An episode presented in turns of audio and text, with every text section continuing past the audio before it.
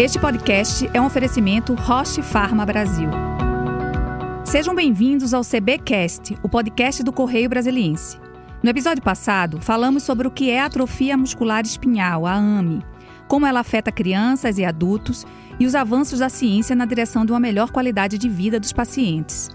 Neste segundo episódio, abordaremos a experiência do paciente e de seus familiares.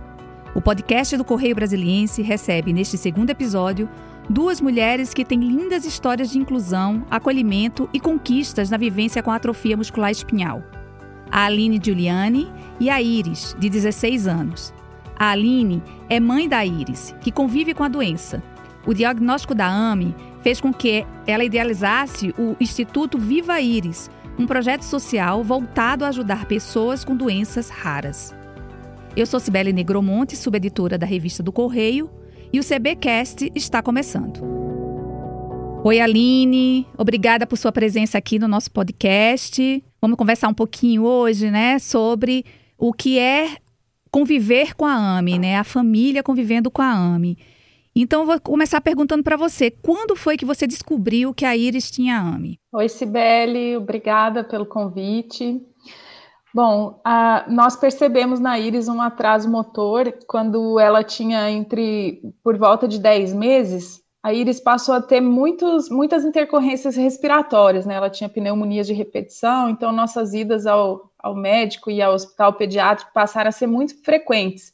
E nesse mesmo momento ela começou a ter um atraso motor, então ela não parou de desenvolver, né? Ela estava engatinhando e ela não passou para ficar semi-ajoelhado, para ficar em pé. Então foi, foi assim que as coisas começaram a acontecer. Foi então relativamente rápido, né? Vocês estavam bem atentos. Nós estávamos atentos, mas assim, o diagnóstico da íris, ele não pode ser considerado um diagnóstico precoce, né? Porque é, demorou bastante. Na verdade, nós éramos pais de primeira viagem, né? O, o primeiro filho, então todo mundo que olhava para Iris achava a Iris uma criança muito tranquila, muito calma, ela era muito risonha, então assim, ah, ela era tão tranquila que ela não, não se movimentava tanto, vamos dizer assim. Ela ia engatinhar, ela dava algumas trocas, esparramava no chão sorrindo, todo mundo achava graça e achava que era o jeitinho dela mesmo quando na verdade ela já tinha, já apresentava uma hipotonia, né? Então,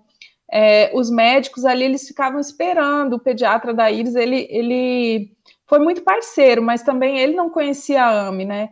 Então ele percebia que tinha uma hipotonia, mas ele pensava assim: vamos, vamos esperar para ver como é que ela vai desenvolver, porque o, o, atraso motor dela não era tão grande, né? Por ela ser uma tipo 2. E, e poderia ter sido mais cedo, né? Você já tinha conhecimento da, da AME? Já sabia dessa doença? Tinha ouvido falar, pelo menos? Nunca tinha ouvido falar da AME, nunca imaginei essa doença, assim, foi um, um susto, né?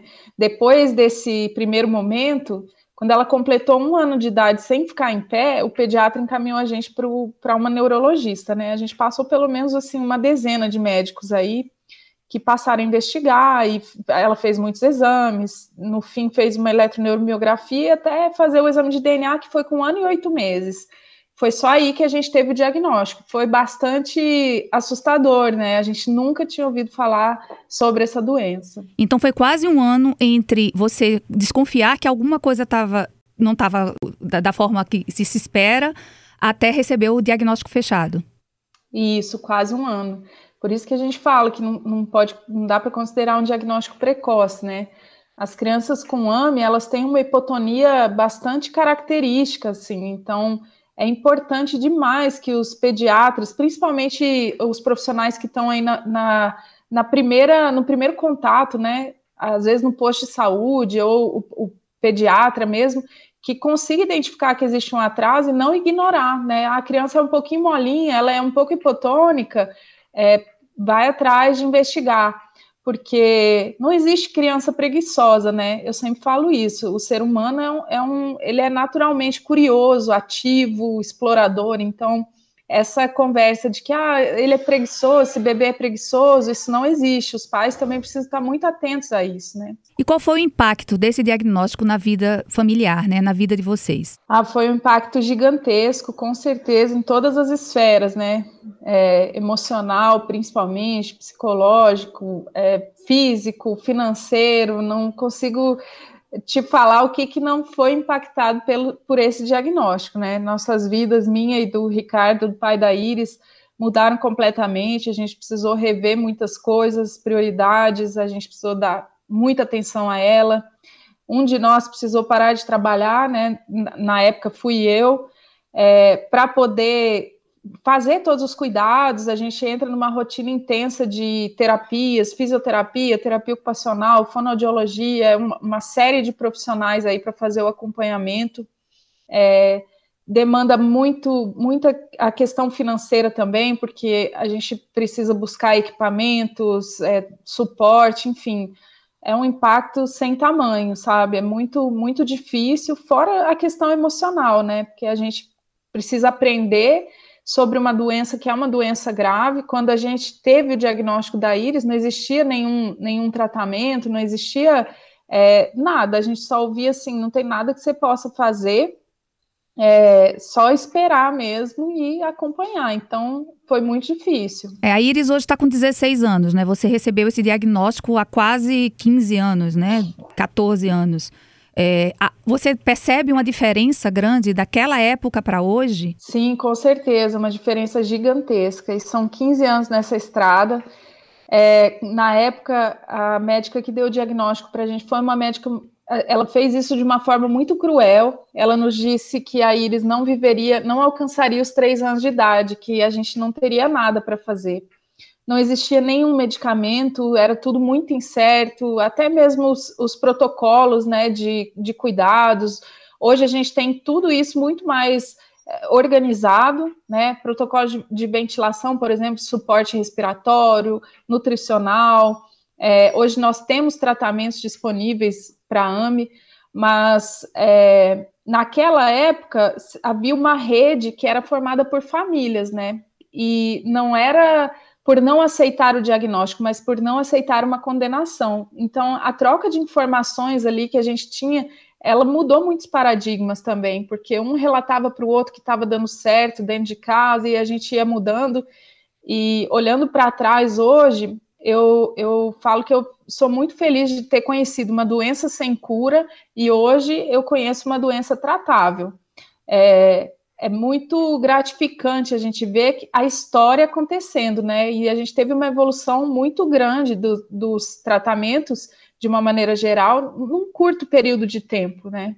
Então, isso é muito bom da gente saber que hoje as coisas estão muito diferentes além do, do olhar atento sobre o diagnóstico também. Hoje existe uma, uma luta intensa para que a AME seja diagnosticada realmente precocemente, né? Desde o teste do pezinho, por ser uma doença genética, ela pode ser identificada já ao nascer.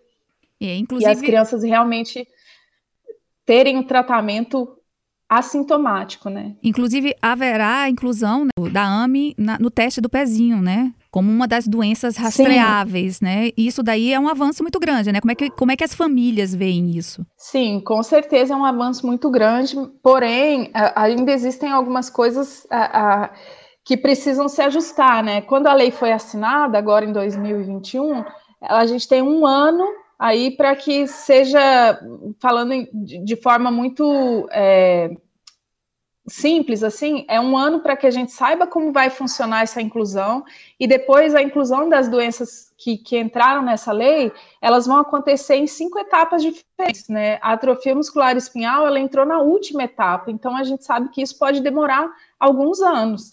E essa é uma preocupação muito grande, porque hoje a AME é uma doença facilmente detectada, e, e, que tem um tratamento já disponível no SUS, né? E outros medicamentos chegando aí. Então, é, é necessário uma celeridade nesse, nesse processo. A, a, gente entende que é um avanço, mas que precisa ser mais rápido, precisa acontecer mais rápido, porque esse espaço de tempo pode custar a vida de, de, crianças, né? Você falou aí no início, né, que tinham poucas informações quando você descobriu o diagnóstico e que teve essa rede de apoio de outras mães, né? Foi por, por isso que você resolveu, teve a iniciativa de criar o Viva Iris? Foi. É, eu conto que o Instituto Viva Iris, ele nasceu junto com o diagnóstico da Iris, né? A gente, desde que, que lá do comecinho, a nossa família se envolveu né, em, em, ações sociais, em organizar encontros de família, eventos, eventos de conscientização, isso se tornou uma bandeira da nossa casa. E o Instituto, ele é a nossa história, então, assim, a formalização que veio agora há menos tempo, ela veio por uma questão de, de ampliar essa rede, né? Mas o trabalho social, ele, ele mora primeiro no coração da gente, no desejo de fazer a diferença. Então, sempre a gente teve essa, essa iniciativa de conscientizar, de educar sobre a doença, de levar informação, de acolher outras famílias. Eu, eu falo sempre que uma das coisas que me deixa mais feliz é quando uma família de diagnóstico recente me procura e eu posso contar para essa família que hoje as coisas são muito diferentes e ver essas famílias se levantarem e, e buscarem né, ajuda, os cuidados, é, é muito gratificante. É, você começou esse processo né, há, há, muito tempo, há 15 anos, que não tinha essa facilidade de rede social, de WhatsApp, enfim, de todo esse desenvolvimento da internet. Hoje a coisa está mais fácil. Como é que é esse, esse canal, como é que é esse trabalho com as famílias? É, naquela época a gente tinha um grupo de um grupo daqueles do Yahoo, onde a gente às vezes esperava uma semana para ter uma resposta de um e-mail, né? Mas assim, esse grupo inclusive ainda existe. Mas hoje a gente tem aí várias né, redes sociais e, e, grupos que no telefone, onde a pessoa está passando por uma intercorrência na hora, ela pede ajuda, as famílias de maneira assim imediata já passam as informações ou, ou auxiliam em tudo que é necessário. Então essa rede é uma rede muito forte, assim, importante é, e valorosa. Realmente é uma rede de amparo, de cuidado e, e funciona assim muito bem. É muito diferente, com certeza. É uma rede de muito amparo emocional, né? Também, sobretudo. Então, Mas existe também a questão do, do apoio de tratamento, porque você falou aí no início de que precisou mudar, inclusive financeiramente, né? Houve um, um, um impacto financeiro na vida de vocês. Como é que é isso para as famílias que têm AME? Há esse impacto financeiro? Sim, com certeza. Nossa, o impacto é gigantesco é, especialmente as crianças mais graves, né, que demandam aí um, muito mais cuidado ou têm necessidade de, de vários tipos de suporte. É, o amparo nos grupos ele é muito mais emocional é, e educacional do que assistencial. Mas existem programas também, a, a gente tem associações que conseguem né, é, auxiliar de outras maneiras, com equipamentos, na medida do possível. É, existem programas para isso, mas é muito difícil também. Mas a própria rede das famílias acaba se, se auxiliando em relação a isso, mas é muito difícil. Realmente, Sibeli precisa de um olhar é, urgente assim em relação a essas famílias, porque são pessoas que muitas vezes deixam de ter uma renda, né, para poder cuidar dos filhos e que são muito desamparadas é muito difícil, embora muitas coisas estejam incluídas no SUS, o acesso ele é muito dificultoso. É, a, a, gente tem aqui em Uberlândia um programa onde a gente quer criar uma cartilha que auxilia as pessoas a encontrarem os serviços, porque às vezes a, a, família chega no posto de saúde, aí sabe que tem direito a uma determinada, um determinado insumo, por exemplo, mas até você chegar lá é demorado, as, as informações são desencontradas. Então, isso é muito difícil, precisa muito facilitar a vida dessas pessoas, porque realmente o impacto é gigantesco, sabe? Só quem vive isso é que realmente compreende como é difícil é, equilibrar todas essas questões assim na vida dessas famílias. Por isso que você acha que é, tem essa importância de a gente falar cada vez mais da AME, né? Com certeza. Nossa, a, a AME é, é uma doença grave, uma doença séria. É, nesses 15 anos a gente viu coisas assim absurdas acontecerem, muitas crianças partirem, e a AME não afeta né, só crianças. Hoje a gente está vendo um, um, futuro diferente, mas existem jovens, adultos com AME que também precisam né, desse olhar. E hoje saber que existe uma possibilidade de ter um diagnóstico e a possibilidade de ter um tratamento que pode é, evitar que tudo isso aconteça, não, a gente não pode fechar os olhos para isso, né? E além disso, é, ter o diagnóstico precoce. Então, as famílias, nenhuma família é preparada para receber o diagnóstico de uma doença rara, independente de ser AME ou não. Mas a gente precisa olhar para essa situação como uma possibilidade, né? Não como algo totalmente irreal ou, ou sabe, aquela coisa tão distante. Qualquer família está sujeita a passar por isso. Ah, eu, eu falo que a AME não escolhe raça, não escolhe sexo, não escolhe classe social, ela pode acontecer em qualquer família, assim como qualquer outra doença rara. Então, estar atento aos, aos, marcos motores das crianças, estar atento ao desenvolvimento, a gente lutar aí por essa, é, pelos diagnósticos precoces, isso é fundamental para que a gente tenha é, possa dar a possibilidade de que essas crianças tenham um desenvolvimento mais próximo do, do normal e que essas famílias tenham a oportunidade também de não, não passar pelo que famílias como a minha passaram, né? É, você mora numa cidade grande, né? Você mora em Uberlândia, né? Você falou há, há pouco. E aí, existem famílias que moram em cidades pequenas, em que a participação do SUS é mais difícil de chegar, né? Você falou que está tentando criar essa cartilha para ajudar as famílias. Mas como é que você acha que as famílias dos pacientes podem ajudar, né? A participação dela nesses processos de políticas públicas? Sim, a gente mora numa cidade que tem uma, uma, boa estrutura e ainda assim encontra dificuldades, né? E a gente tem relatos de famílias que moram nos lugares mais distantes que você possa imaginar. Por exemplo, tem famílias que moram no meio da Amazônia, em locais assim que só se chega de barco. Enfim, é, é, é são realidades muito distintas. Eu acho que a, não só as famílias, mas a sociedade de uma maneira geral deveria é, compreender melhor os, os, mecanismos e os processos de inclusão de novas tecnologias no SUS, nas possibilidades que a sociedade pode participar. Então, hoje a gente tem as consultas públicas, por exemplo, na inclusão de novos medicamentos ou novas tecnologias, que podem ser exames, é, equipamentos, enfim. E é a sociedade dizer onde quer que o dinheiro seja investido. Então, qualquer um de nós pode ir lá opinar quando tem uma consulta pública e dizer se aquilo é relevante ou não. É, as famílias de AME hoje têm uma rede muito forte de orientação é, para compreender esses processos, né? É muito difícil porque a gente acredita que as coisas deveriam ser mais simples, mas existe um processo instituído e a gente precisa conhecer sobre ele. Então, a minha dica para familiares, para pessoas, amigos, para quem conhece alguém com doença rara, com AMI, né, qualquer patologia, qualquer pessoa da sociedade é conheça os processos de inclusão de novas tecnologias no SUS, né? Isso é muito importante e cada um de nós pode fazer a diferença em como vai ser o futuro. É qual é o tipo da AMI da, da Iris? Porque são três tipos, né? O dela é qual? Isso, a íris tem AMI tipo 2, que é o tipo intermediário.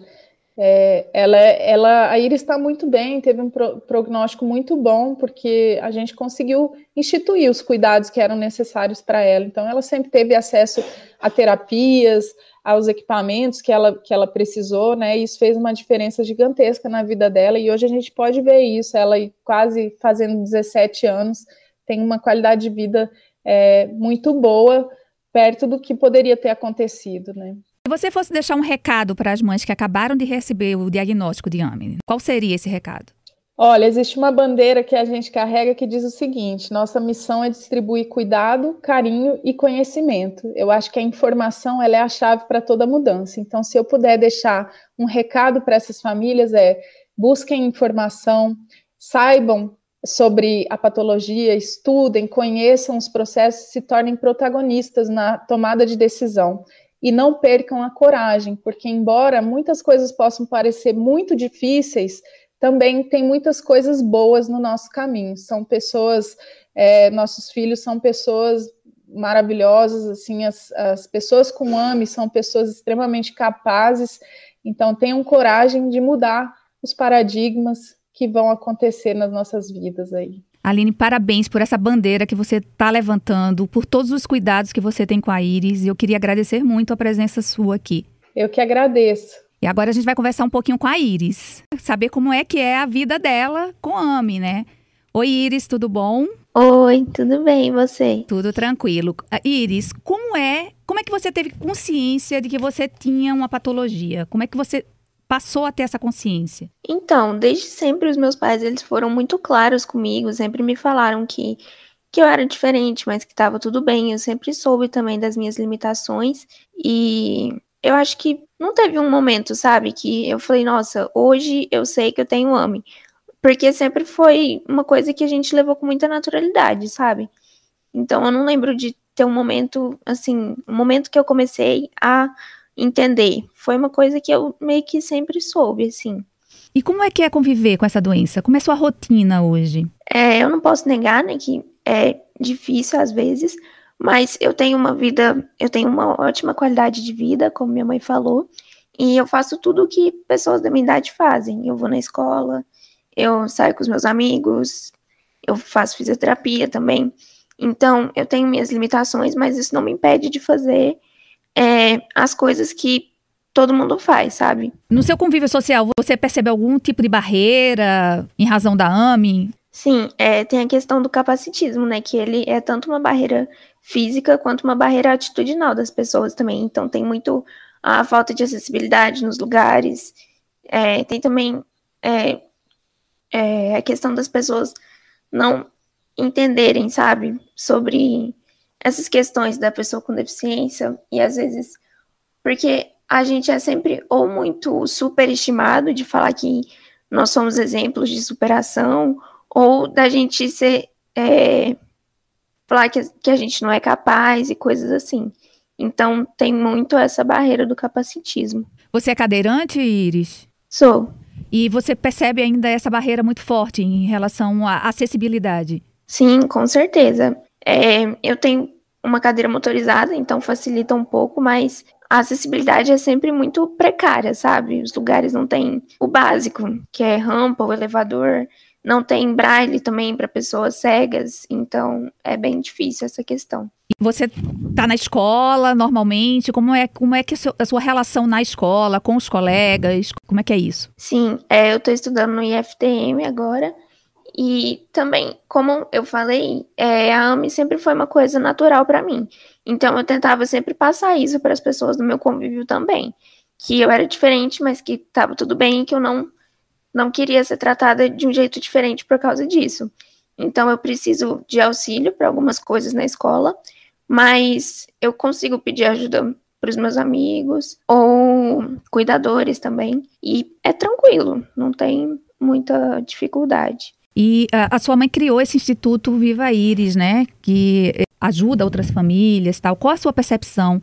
Você tem também contato com outras famílias através do instituto? Como é que é que funciona isso? Sim, é, eu não tenho muito contato assim diretamente, sabe? Às vezes, quando uma família recebe um diagnóstico, ela pede para conversar com a, com a pessoa mesmo que recebeu o diagnóstico, quando é alguém da minha idade e tudo mais. Mas eu não, não chego a ter contato direto, assim.